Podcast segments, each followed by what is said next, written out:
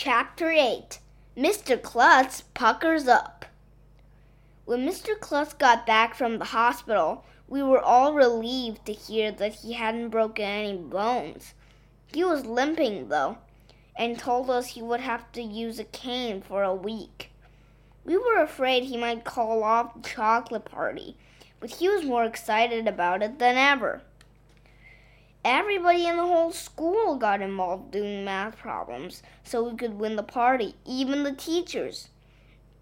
During library period, Mrs. Roopy asked us questions like If the library had a hundred books and you checked out fifty of them, how many would be left in the library?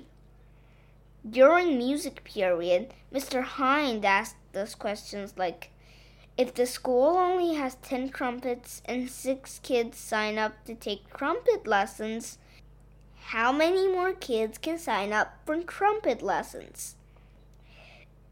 Miss Daisy made a big tote board so we would know how many math problems we had completed. Every day she tallied up all the math problems on her tote board.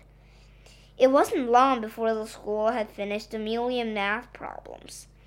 Andrea did the problem that put us over the top. Of course, I hate her. On the night of the chocolate party, you should have seen the gym. They had musics and games, and tables were set up with chocolate chip cookies, chocolate cake, chocolate muffins, and even broccoli covered with chocolate. Yuck! By the end of the party, I thought I was going to throw up. It was the greatest night of my life. At nine o'clock, somebody came in with this big pig on a leash.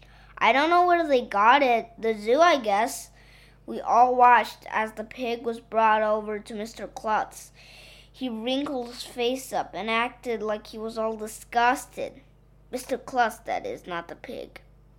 When he bent over and kissed the pig on the lips, the whole school went crazy. Even the pig freaked out, oinking and squealing and running around the gym until the grown ups were able to catch it. It was a real Kodak moment, if you ask me.